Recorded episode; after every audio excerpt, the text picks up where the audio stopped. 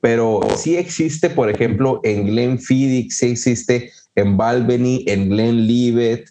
Eh, bueno, lo que más se vende, no puedo citar más y más y más, pero sí existen en esas destilerías barricas de viejas, o al menos yo creo que han de ser las que están ahí como ediciones especiales que tienen 50, 100, no sé cuántos años en bodega. Si existen o realmente no nos hagamos locos, ¿para qué estamos con romanticismos? O sea, el, lo que se está moviendo ahorita es pura madera de producción, como tú lo dices, envinada, y es lo que estás consumiendo, consumiendo desde hace, no sé, 20, 15, 25 años. ¿Qué, qué, pues ¿Cuál es ahí la, la respuesta?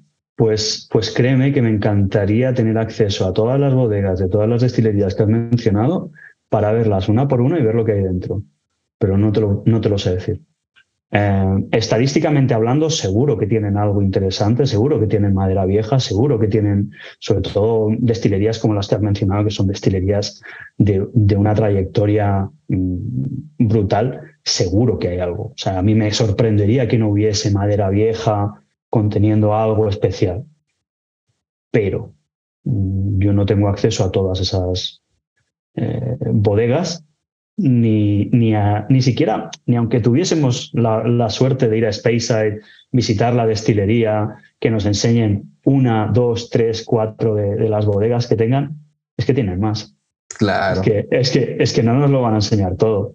Es que ojalá, ojalá a mí yo me fuese a Valveni que por suerte tuve la, fortuna de, visitar la bodega y, me encantó. Fue un, tour de cuatro horas y se me hizo corto. Em, pero pero eh, ojalá me, abriesen las puertas de par en par a todas las bodegas y yo pudiese curiosear. Ojalá, pero no puede ser. Em, hay cosas, claro que hay cosas y tiene que haberlas. ¿Nos vamos a enterar nosotros o no? Pues no lo sabemos, porque a lo mejor una de estas cosas sale bien y la hacen un single cast o un small batch o una edición limitada de X, o a lo mejor les sale mal y la tienen que meter en un blend. Porque, bueno, un blend dentro de una edición con... Eh, eso, por, por desgracia, por suerte, y, por suerte y por desgracia, no lo, no lo sabemos. Y, y, tenemos ese, ese elemento también de, esperanza, ¿no? De que vaya a haber algo interesante y, que nos vayan a poder seguir sorprendiendo, Sí, sí, sí, sí. Sí, te lo digo por, porque uno como consumidor y comúnmente en las discusiones o en los lives que hacemos en Instagram, los aficionados de como, como yo y como otros más, pues hay temas que tocamos como este y las discusiones se dan, no, que, que, cuál maduración, que no, que cuál finish, no sabemos qué barricas usan, nos dicen que son eh, de hace 30 años, que ven, por decir nombres aquí, Dalmor con sus Matusalén.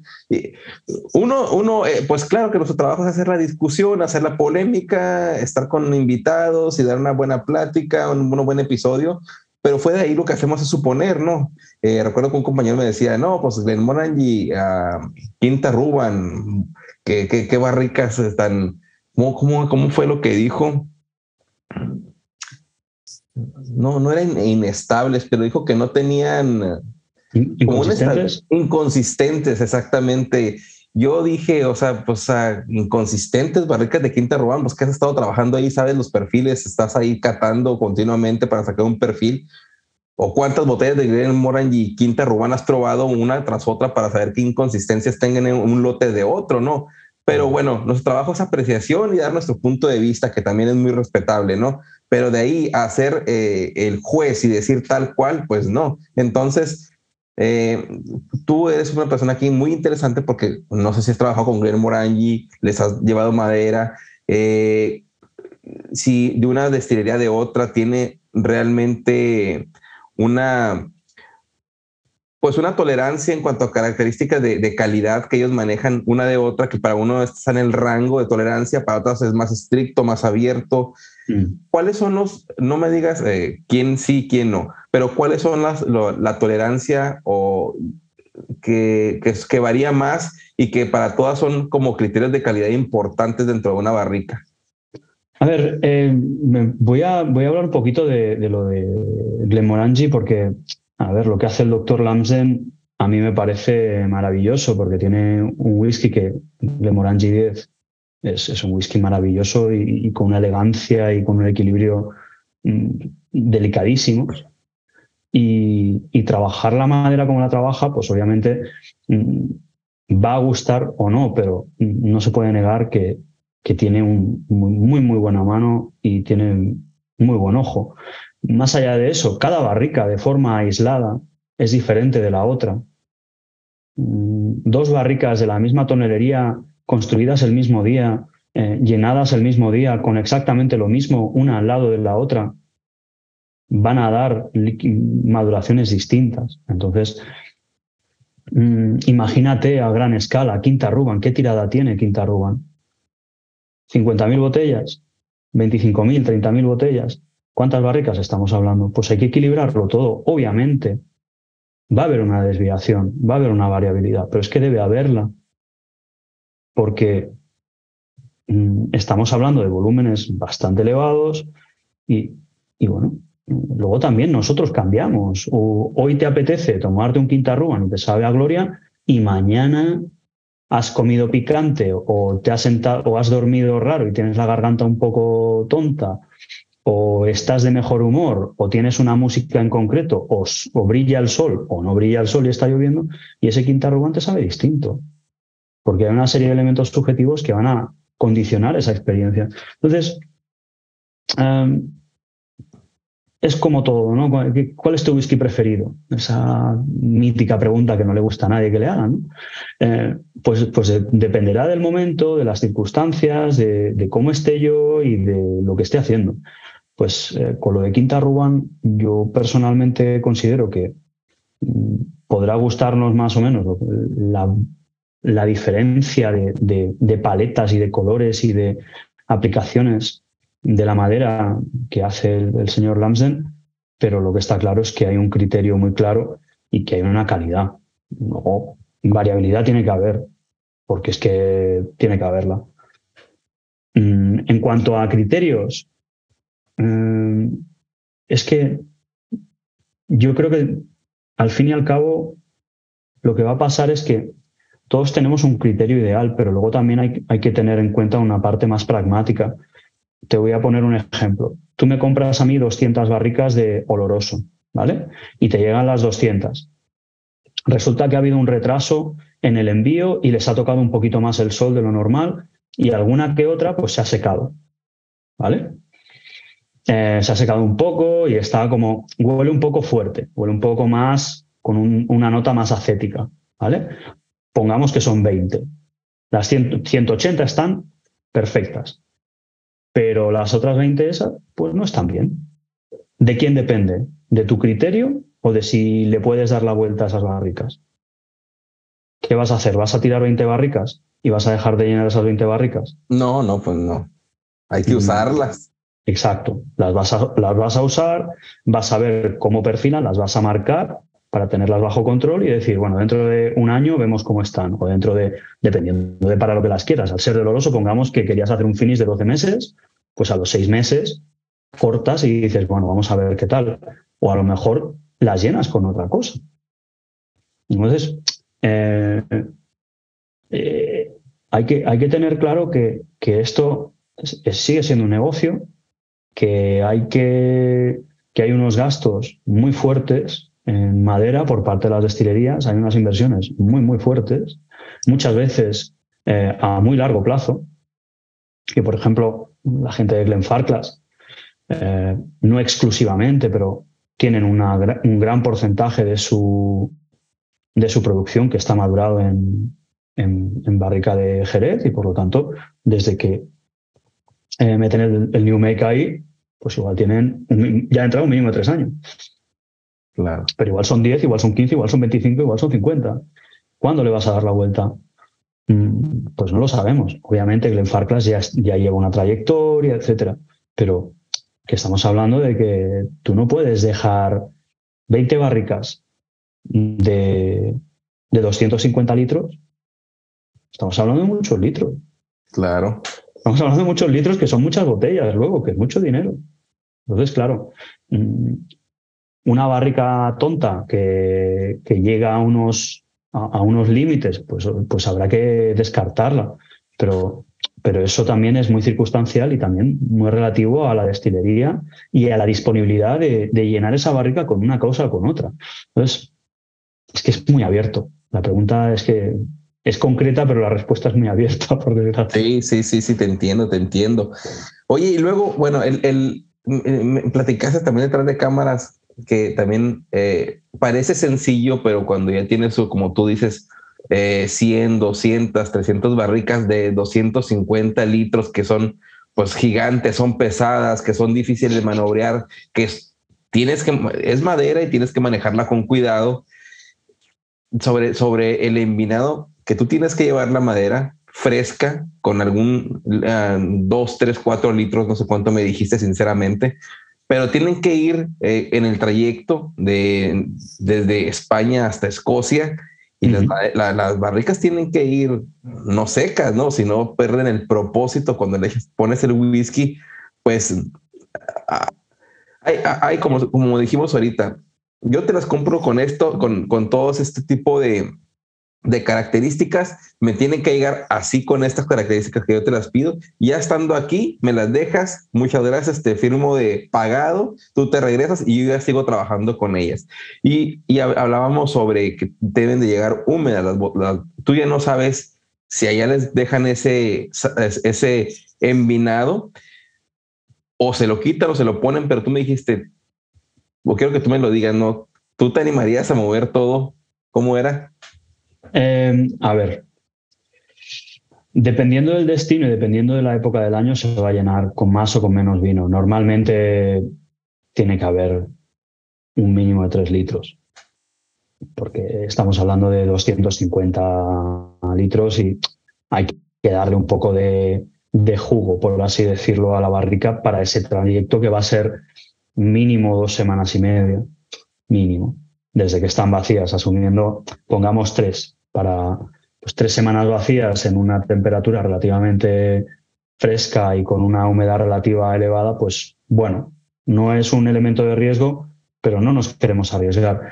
Luego, claro, cada, cada destilería, yo no sé lo que hacen. Eh, es, es de justicia creer que son gente que va a vaciar las barricas o que van a tener al menos un, punto de vaciado para cualquier líquido que pueda haber, pero si estamos hablando de 2.000 barricas, mm, igual llegan y tal cual llegan las llenan.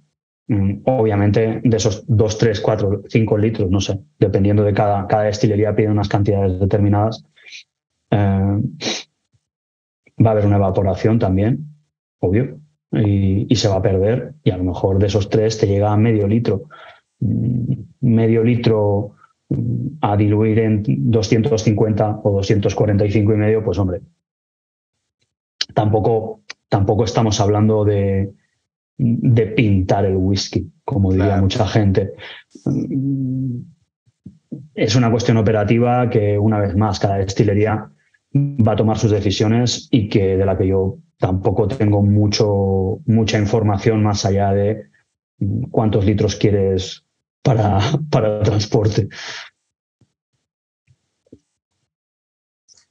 Pero sí, sí, sí, es interesante el, tema porque muchos nos imaginamos, me, pongo de ejemplo, que las barricas llegaban totalmente, las ponían boca abajo, le sacaban hasta la última gota, pasaban un proceso de llenar la barrica, pero tú dices así, ah, o sea, si llegaran dos, pues claro, dos personas lo hacen, pero cuando te llega un lote a las 3 de la tarde de 2000 o 150 y luego a las 6 de la tarde otro y luego al, día siguiente otro, otro.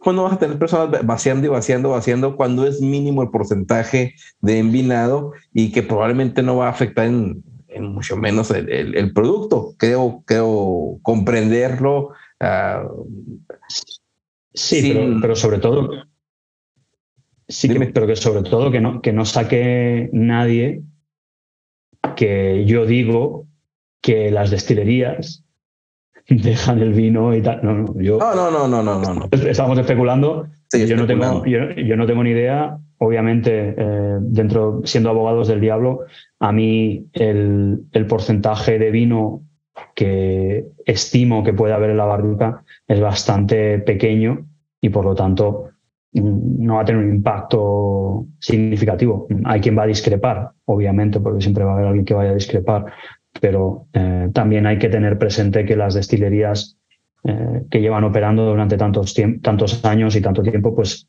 tienen unas, unos mecanismos y unos protocolos. Mm, yo desconozco si hay un punto de vaciado antes del llenado. Realmente también os digo, también te digo otra cosa. Eh, cuando se va al llenado, las barricas se vacían y se van, se van rodando. Entonces, a lo mejor hay un, hay un reguero de oloroso por, desde el punto de vaciado hasta el punto de llenado con el destilado y, aprovechan esa rotación para que vaya vaciando. Mm, al fin y al cabo, esa barrica, mm, el, tapón que lleva es un tapón que se pone en la tonelería donde sea, luego se saca y se tiene que poner uno nuevo, porque son tapones de madera que se destruyen al, sacarse. Entonces, mm, va a haber un momento en el que esas barricas van a circular eh, sin tapón y las barricas, la manera eficiente es que rueden.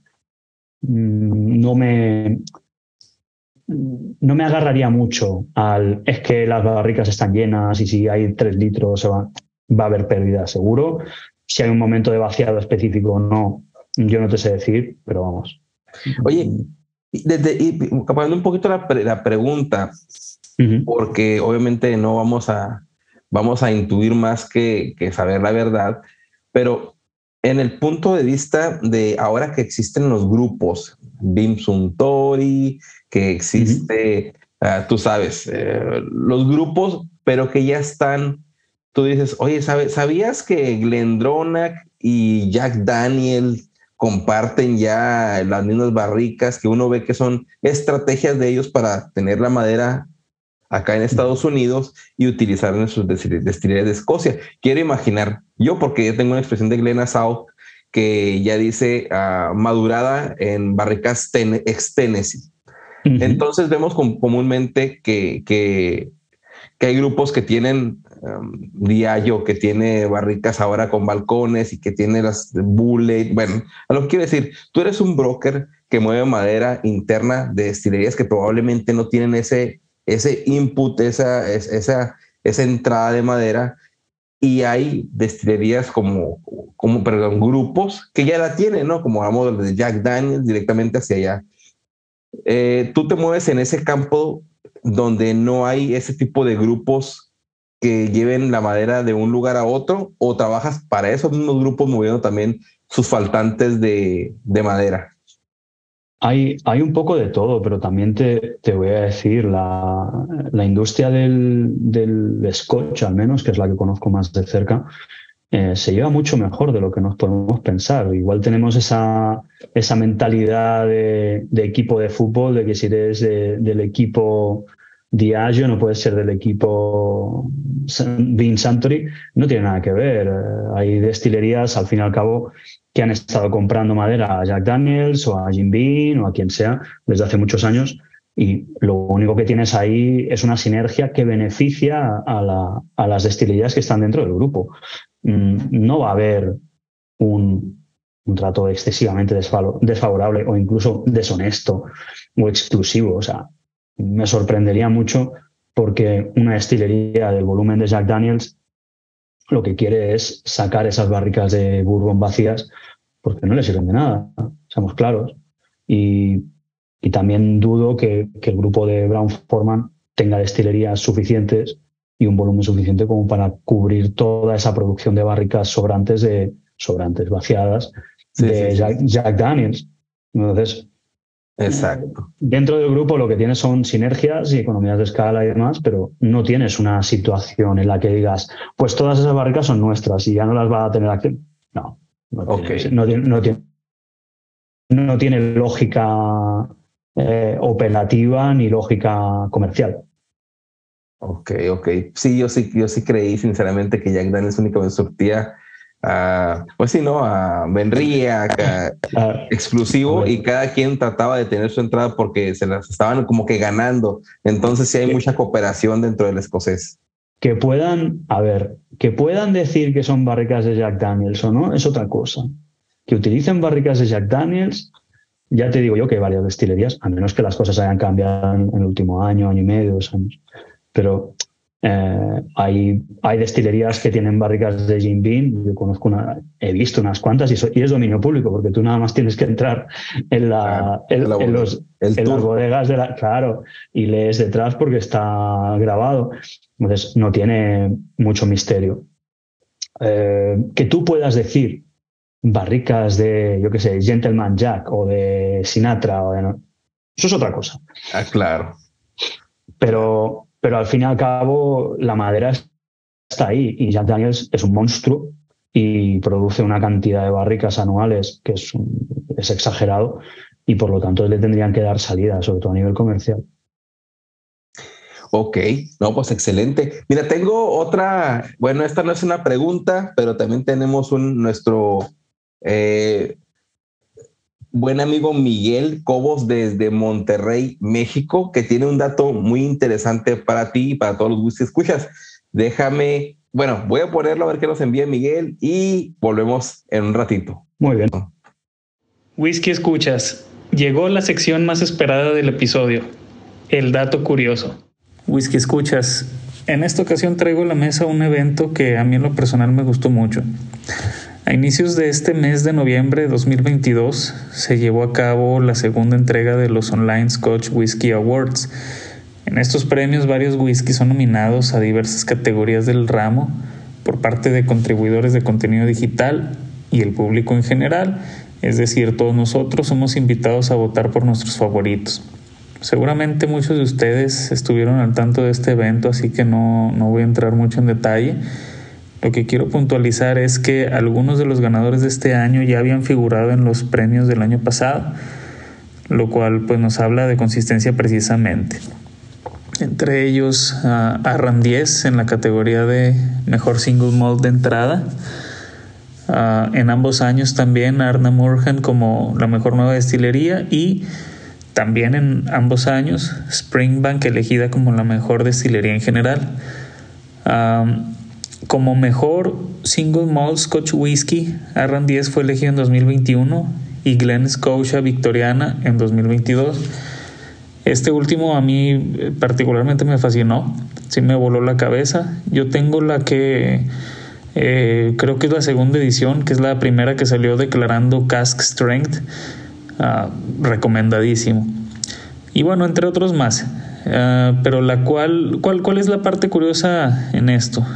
Yo creo sería nuevamente un tema más que nada de reflexión y es que si nos detenemos a pensar, hay un detalle muy claro aquí, que entre los ganadores de ambos años no vemos ninguna etiqueta de los whiskies más comerciales. Me refiero a aquellos que juegan el papel de buques insignia para Edrington, Diallo, Pernod Ricard, Louis Vuitton, Moet Hennessy, etcétera es decir, no vemos aquellas botellas por las que muchos de nosotros llegamos a veces a pagar bastante dinero.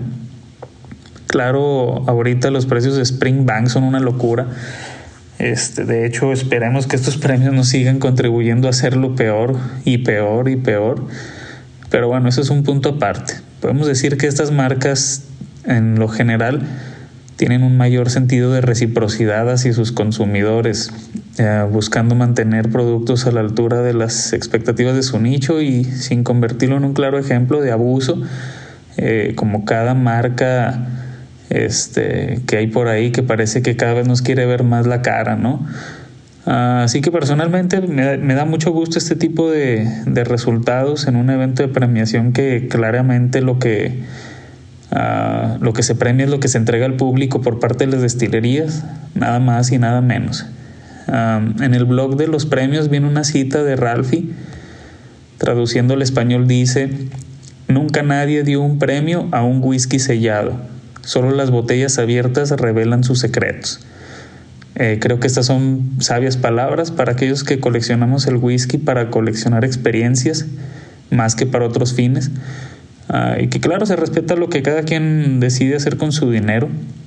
Pero bueno, ah, por eso es tan bonita la variedad de oferta y demanda en esta industria, ¿verdad? Ah, ¿Ustedes qué opinan? Espero que este dato les haya sido de su agrado. Hasta el próximo episodio. ¿Y qué te parece ese grandísimo dato, eh, mi buen amigo Diego? ¿Qué opinas de toda esta, bueno, esta investigación o punto de vista más allá de Miguel que nos presenta? Eh, a ver, no me sorprende el, resultado, ¿no? O sea, parece que, el consumidor está orientándose a lo, a lo, diferente, a lo que es un poquito más, entre comillas, casero, familiar. Eh, al fin y al cabo, Springbank es, es una, una, que, que, sigue perteneciendo a la misma gente, ¿no? Eh, lo que, lo que para mí no hay que perder de vista es que todos esos whiskies que, que parece que, que se está, no criticando, ¿no? pero que se está poniendo en tela de juicio la honestidad que hay detrás, pues son los que seguramente nos han llevado a, consumir whisky. Claro. Y, y, que obviamente para un conocedor del whisky quizá no van a ser tan atractivos porque son más habituales. Arran, Springbank, Arnamurcan, obviamente son interesantes porque no son tan conocidos. Arran lleva ya tiempo, Springbank también, pero no son tan eh, voy a cualquier bar o cualquier restaurante y está ahí. Em, dicho esto, eh, yo creo que también hay, un, hay, un, dato significativo y que es bastante eh, interesante, es el que hay que abrir el whisky, hay que abrir la botella y hay que probar el líquido. una cosa es una destilería de culto por coleccionismo, guion especulación, y otra cosa es una destilería de culto porque el líquido está muy bueno. Obviamente, como con todo, va a haber una época de esplendor y una época de declive, y eso lo hemos vivido en alguna que otra destilería y va a volver a pasar. Um, ¿Por qué, ¿Por qué solo hay tres destilerías en Campbelltown, cuatro? Pues porque hubo una época que había muchísimas y se dejó de consumir el whisky de Campbelltown por una serie de motivos y solo quedaron esas. Y por los pelos desapareció la región de Campbelltown como las regiones de Scotch. Mm, ahora estamos otra vez en un, auge. Sí, Glen Scotch hace cosas maravillosas, Springbank también, tenemos Kilkerran.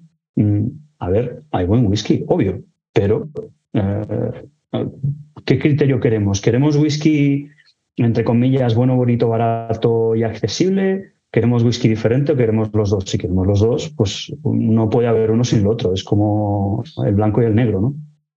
Por supuesto. Oye, y, dentro, ahorita estamos viendo, como tú lo mencionas muy bien, eh, tienes un, whisky no económico, pero ¿a, qué precio? Eh, en tu ramo, ¿qué tanto se ha incrementado el precio o sea, sí se justifica o que, oye, pues ya aumentó el precio de este single malt. Antes estaba en, no sé, 35, 45 dólares o euros y ya está 10 euros o 10 dólares más caro. En tu, en lo que a ti te toca de la madera, y también te toca como distribuidor. Ya sabemos que tú eres el que pues eh, importas a España whisky, llevas madera y traes whisky. Es un negocio ahí redondo, muy bueno. Felicidades. El negocio soñado para muchos. Ya no más hace falta tener una destilería a tu nombre. Pero eh, en tu, en tu, tú cómo ves, eh, tú que vas en todo la cadena de suministro, la mayoría de ella, ¿qué tanto ve el incremento de precios y cómo afecta realmente esto al whisky? Como consumidores? Eh, ¿Incremento de precios en general o hablas de Springbank en concreto? No, no, hablaba, si puedes dar, mm. pues Springbank, decirte Springbank o, o, hablar de la industria en general, ¿no? Porque trabajas con varias destilerías, sí. Sí, a ver, en general hay una subida de precios porque es que está subiendo el coste de todo. El combustible, del cristal, del roble americano, del acero galvanizado, de todo está subiendo el coste y por lo tanto la inflación nos tiene que afectar a todos porque si si tú antes con, voy a hacer números redondos, con 100 dólares comprabas para una semana o para, dependiendo del núcleo familiar que tengas, ¿no? Pero poniendo un ejemplo genérico, que con 100 dólares comprabas para la semana, pues a lo mejor ahora necesitas 120. Pues esos, esos 20 dólares de más de dónde salen. Entonces, eh, la inflación nos va a afectar a todos y afecta a la madera. La situación de la crisis energética que hay está afectando transportes, tanto de botellas como de barricas, como de madera, como de todo, como de personas. Entonces ahí tenemos eh, unos sobrecostes que obviamente si solo los tiene que soportar el comerciante, tenemos un problema, porque van a sobrevivir, pues como hemos hablado antes, los grandes conglomerados, véase Amazon. Em, en ese sentido, hay una subida de costes, hay una subida de precio y, y el consumidor pues vamos a ver cómo reacciona. Vamos a ver cómo reacciona porque todavía es pronto. Eh, el consumidor de whisky, por suerte, por desgracia, es un consumidor fiel.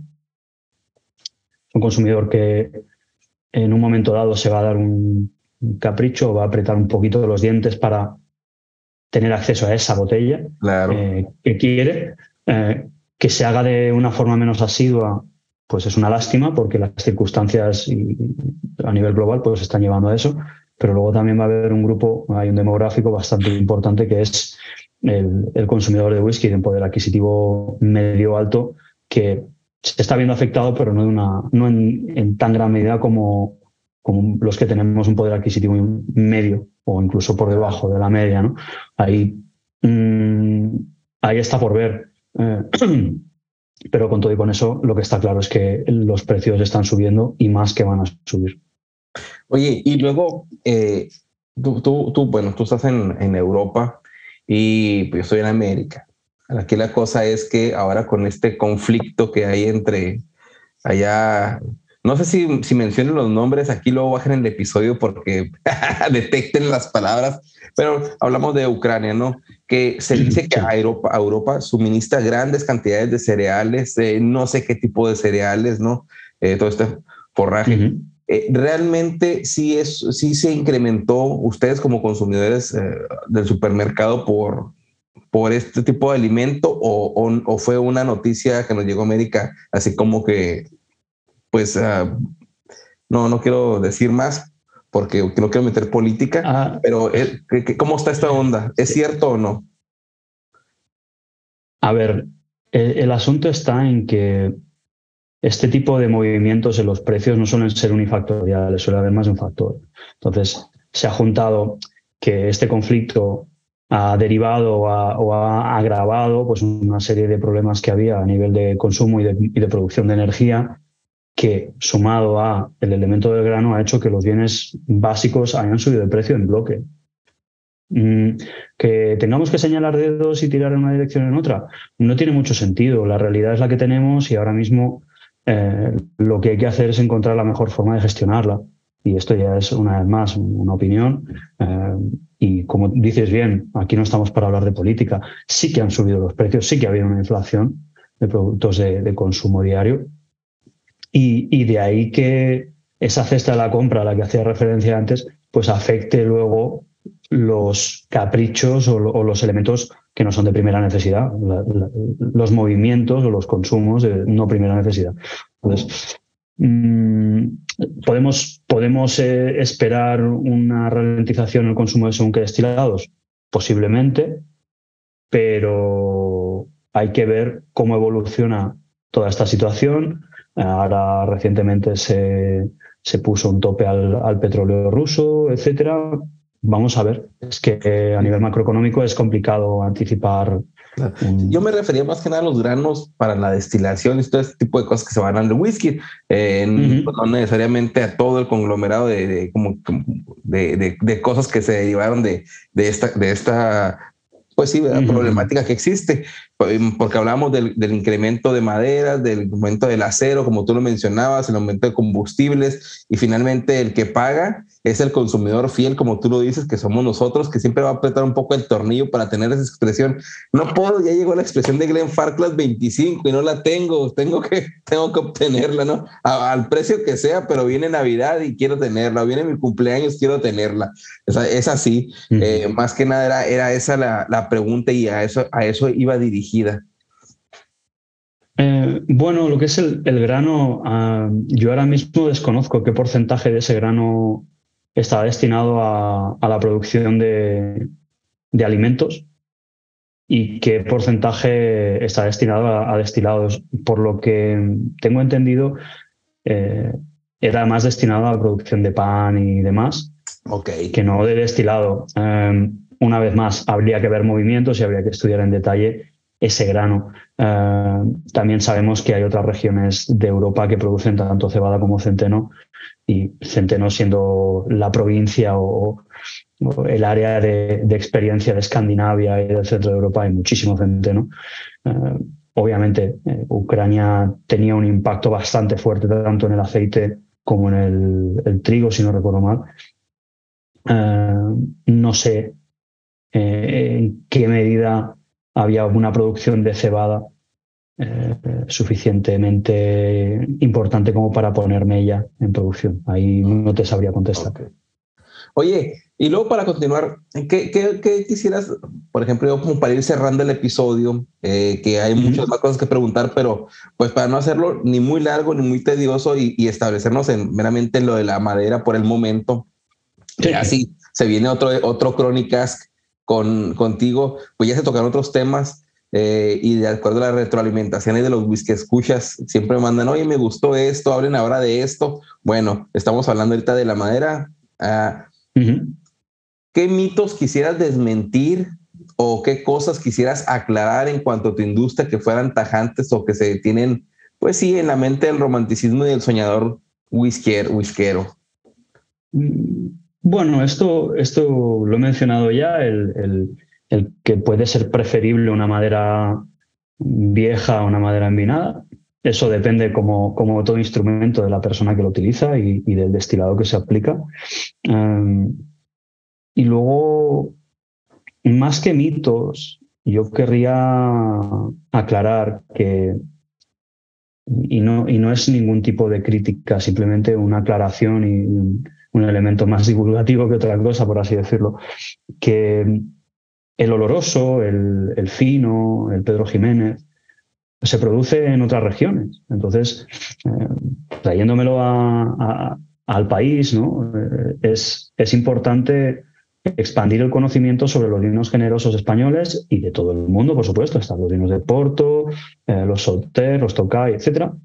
Pero eh, sobre todo leer un poco sobre la producción e invitar a cualquier consumidor de whisky a leer y a, documentarse un poco, no por una cuestión eh, más allá de que va a influir 100% de forma positiva en su experiencia a la hora de disfrutar de un whisky que está en contacto con esa madera.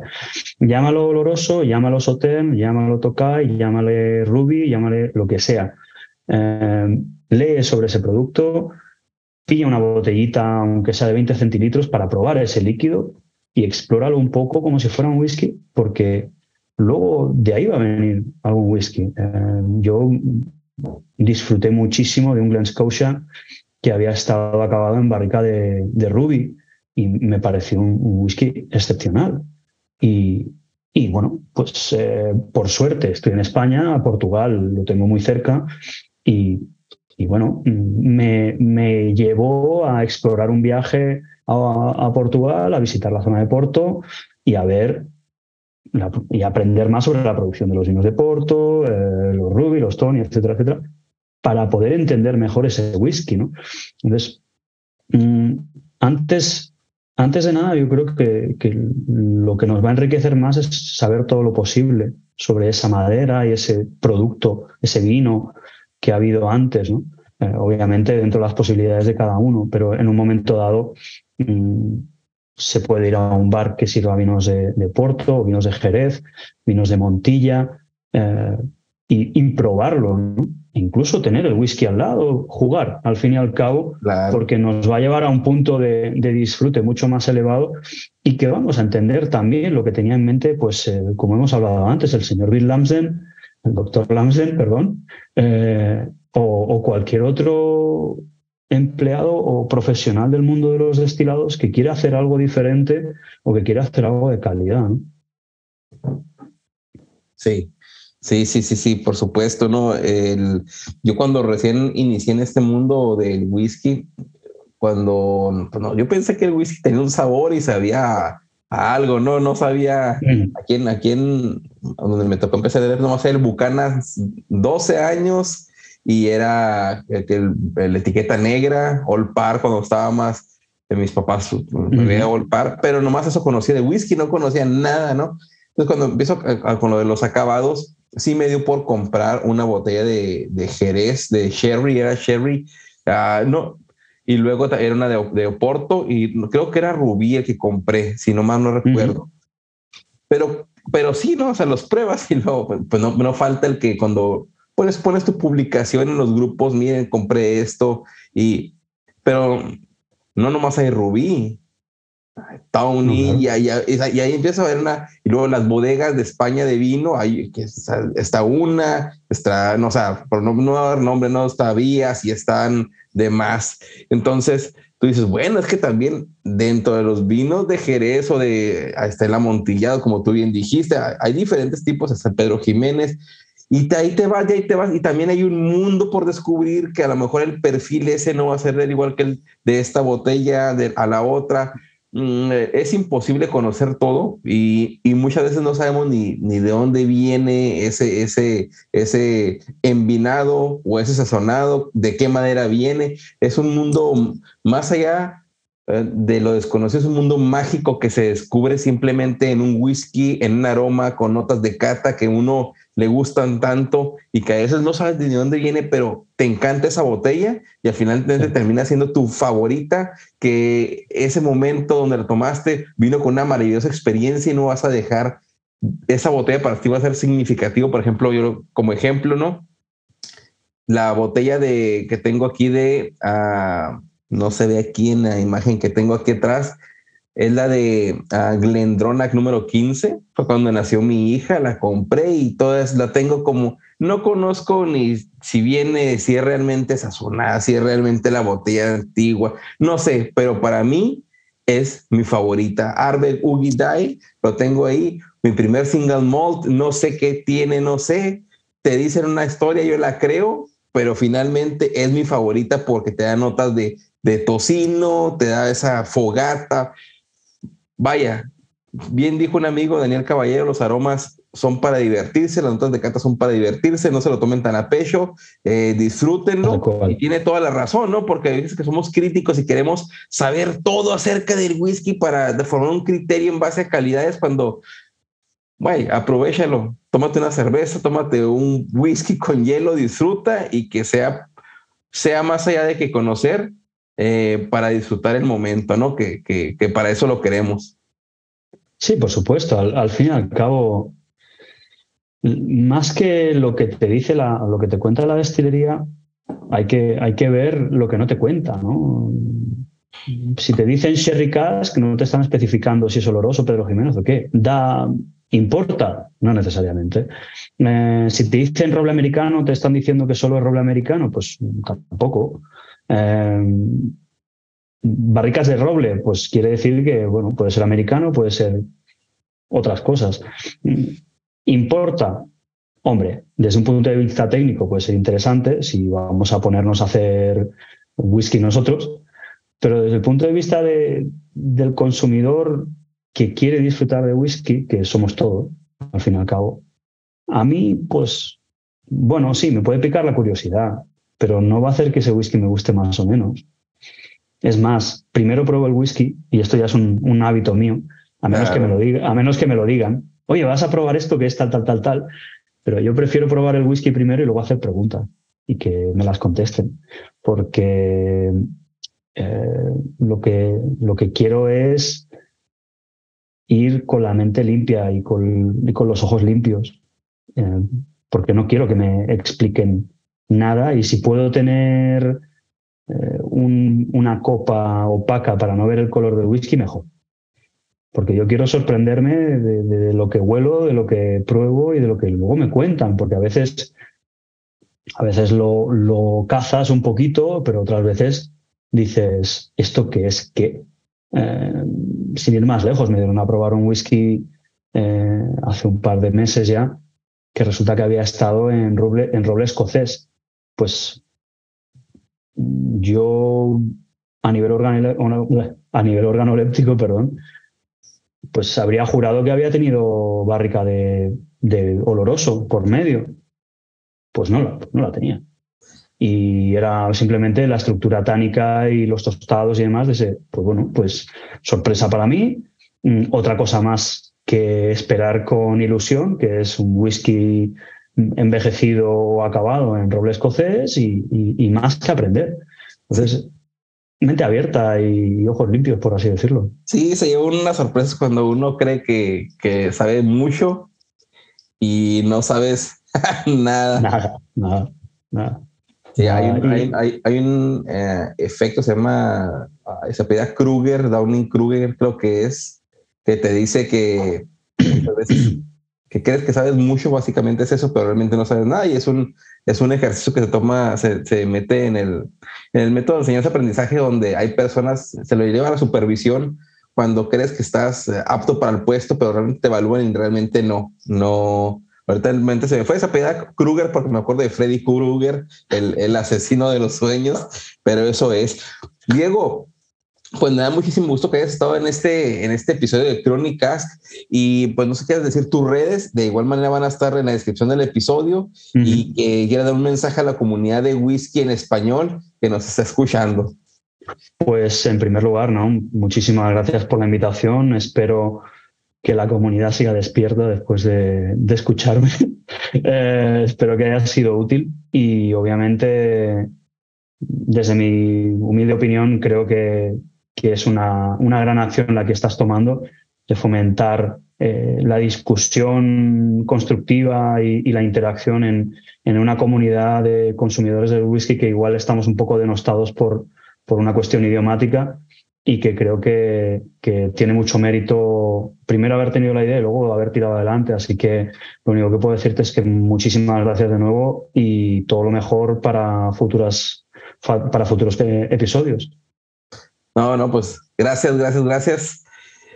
Va a estar la descripción de eh, la cuenta de Diego. No sé, ¿le quieres decir ahorita eh, cuál es tu, cómo te pueden encontrar en Instagram? En Instagram es Sherry Hound, eh, Sherry como la, la denominación de origen de los vinos generosos y hound como, como sabueso en inglés, eh, por parte de, bueno, como descriptor de, de la actividad principal que, que, hago como, como broker de barricas, que es husmear y, y buscar barricas para mis clientes. Sí, sí, sí, tiene, tiene en su perfil una, pues está él y está con un vaso Glencairn, está, está, catando. Bueno, estoy, estoy oliendo. Está olfateando. Perdón. No, mira, eh, pues muchísimas gracias. Él se encuentra en Madrid. Eh, se hizo el esfuerzo de estar con nosotros. Ahorita ya es tarde por allá, pero lo esperemos tener una vez más para que nos cuente sobre todo este proceso de, importación de whiskies a España. También es interesantísimo. Y pues nada, muchas gracias por estar en Crónicas. Eh, yo no quiero despedirme sin antes decir la frase que, que ha acuñado este, este podcast que dice, eh, probablemente ya te la sabes, demasiado de algo siempre es malo, pero demasiado de un buen whisky nunca es suficiente. Es de nuestro buen, eh, bueno, poeta Mark Twain. Totalmente de acuerdo. Bueno, pues si no es más, eh, quiero dar gracias a todos por haber estado aquí. Nos vemos el próximo episodio. Hasta luego. Muchísimas gracias. Hasta luego.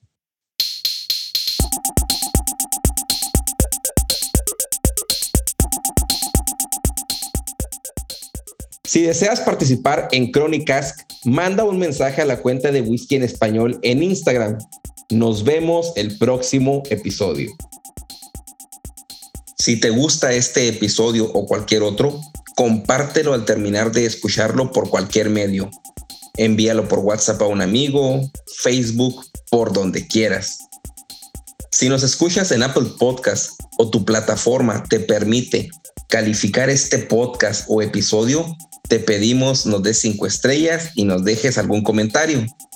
Recuerda que si compartes, comentas y calificas, nos ayudas a que este podcast sea descubierto por más personas apasionadas al whisky como tú y yo.